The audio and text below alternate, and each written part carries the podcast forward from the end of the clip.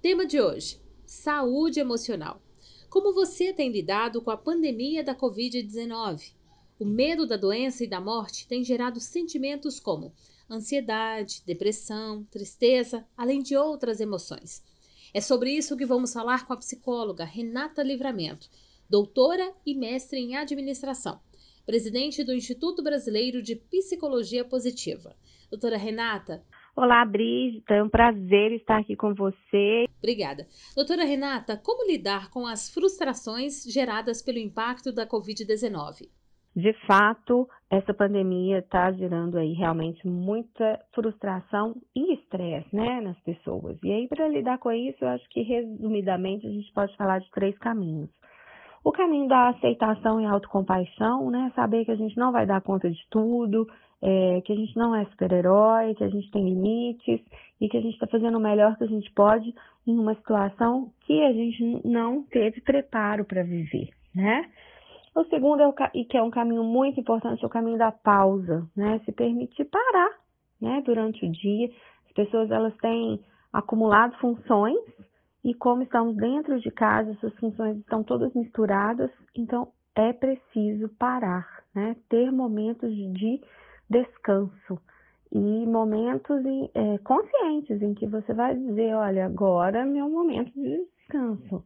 É preciso descansar, porque sem descanso, sem pausa, não há recuperação do corpo e da mente, né? E por fim, a vivência de emoções positivas, emoções agradáveis. Já que não estamos podendo tê-las coletivamente, precisamos criar dentro da nossa casa. Então, escutar uma música, fazer uma refeição gostosa, é, saborear as coisas que acontecem, as pequenas coisas que acontecem no dia a dia e que nos fazem bem, e cultivá-las. Acho que esses são três caminhos possíveis aí para a gente lidar com isso. E para quem já tem algum problema, por exemplo, depressão, ansiedade, isso pode piorar?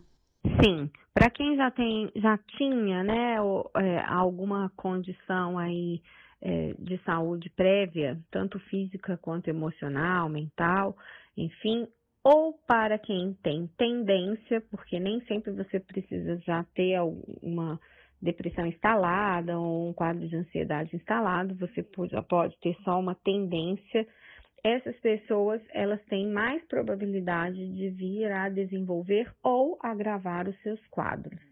Então, o aspecto do confinamento, o aspecto do medo, né, da contaminação, é, a, as possibilidades limitadas aí que a gente tem no atual momento de válvulas de escape para o nosso estresse, para a nossa tensão, tudo isso contribui para o agravamento de condições prévias aí é, de saúde mental, né? Principalmente depressão e ansiedade, que são os quadros que estão mais é, aumentando ou se agravando né, nessa pandemia. Isso várias pesquisas já têm nos apontado como um fato. Né? Então precisamos realmente prestar muita atenção, porque se você tem uma tendência ou se você já tem um histórico aí é, que sofre né, com algum tipo de transtorno, é, ou até mesmo assim, um, uma síndrome de burnout, qualquer coisa que já te coloque numa situação de um pouco mais de vulnerabilidade emocional,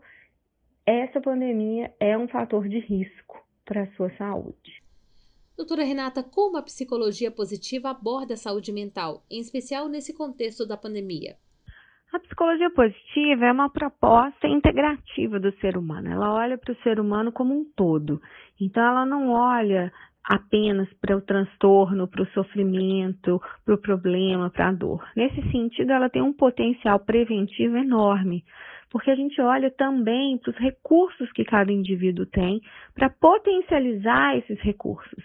Então, nesse sentido, ela, ela realmente é uma possibilidade muito interessante de prevenção à saúde mental. Então, a gente não precisa esperar que as pessoas estejam doentes para a gente poder fazer alguma coisa para ajudá-las, né? Agora, quando já temos um quadro instalado, ela também ajuda na medida que é, você potencializar aquilo que está, né, que já está bom, é, saudável no indivíduo, vai fazer com que ele tenha mais condições de enfrentar e lidar com as outras partes, né? Aquelas que não estão tão boas. Então, a gente trabalha tanto preventivamente quanto terapeuticamente, uh, sempre vendo o ser humano é, como um ser total, né? Que tem é, sofrimento, mas também tem forças, potencializando esses recursos, essas forças, e ajudando, então, não só nesse momento de pandemia, mas para toda a vida, a pessoa aprender a identificar esses recursos e sim fortalecê-los e ter uma vida mais saudável e mais feliz. Doutora Renata, quando é preciso pedir ajuda de um profissional? Eu penso que qualquer pessoa pode buscar a ajuda de um profissional para cuidar da sua saúde mental, né? Da mesma forma como a gente cuida da saúde física, a gente pode e deve cuidar da nossa saúde mental. Então, você pode agir preventivamente, fortalecendo os aspectos saudáveis que você tem, né? Então, é, eu, eu acho que isso seria, inclusive, o ideal. Agora, existem pessoas que já estão com alguns sinais que é, podem vir a se agravar e se transformar é, em transtornos mais graves. Então, por exemplo, pessoas com alteração de sono, pessoas com alteração de apetite, a gente sabe que é, insônia e compulsão alimentar têm se agravado bastante nessa pandemia, né? Irritabilidade, aquelas pessoas que estão sempre sem paciência, irritadas, pessoas com problemas de relacionamento, pessoas com a sensação de cansaço crônico, que elas estão sempre cansadas, não conseguem ter, elas dormem, descansam, mas elas não conseguem sentir um alívio das suas pressões, pessoas com é, dificuldade de memória, que estão sentindo que a memória está afetada, pessoas com muita dor de cabeça e que já avaliaram, né, que não tem nada físico, uh, ou com muitas dores pelo corpo, que também já foi avaliado que não tem nada físico, uh, pessoas que estão fazendo abuso de substâncias, né, quer sejam, por exemplo, álcool, quer seja é, medicamento para dormir, uh, ou até mesmo drogas ilícitas, pessoas em luto, né, pessoas que estão vivendo muitas perdas agora nesse momento, é, muita gente está vivendo muita perda, então também seria interessante. Então, esses são alguns sinais, né? A gente tem uma lista aí enorme, mas seriam alguns sinais mais frequentes que justificariam a pessoa buscar uma ajuda profissional para evitar que transtornos mais graves e mais incapacitantes é, venham a se desenvolver ou se agravar aí na vida né, do indivíduo. Mas eu reforço de que uh, o fato de que qualquer pessoa pode e deve investir na sua saúde mental. A gente não deve esperar o problema acontecer, a gente pode prevenir. E que orientações mais essenciais podemos seguir para cuidar da nossa saúde mental? Existem vários caminhos para a gente cuidar aí da nossa saúde mental, né? E eu, eu dividiria em três caminhos básicos uh, e complementares. O primeiro deles seria autoconhecimento, né? Impossível você cuidar da sua saúde mental sem você se conhecer, sem você entender suas emoções, sem você melhorar sua percepção sobre você mesmo, para que você possa praticar um autocuidado.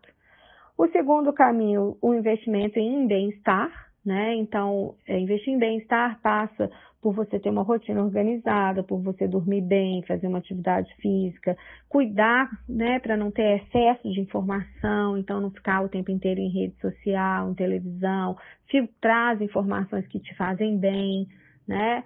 É, então, é, também ter momentos, como eu já falei anteriormente, de emoções agradáveis, de cuidar dos seus relacionamentos, né, se conectar com o seu propósito de vida, tudo isso são investimentos é, em bem-estar que precisam ser feitos. E por fim, é, ter momentos de recuperação, de válvula de escape, de descompressão. Né? Então, esses três elementos acho que são essenciais aí para a gente ter uma boa saúde mental. Doutora Renata, obrigada pela participação. Eu que agradeço a oportunidade de participar, jamais falando sobre um assunto que é tão importante, sobre, né, como a nossa saúde mental e emocional. Um abraço a todos e novamente obrigada.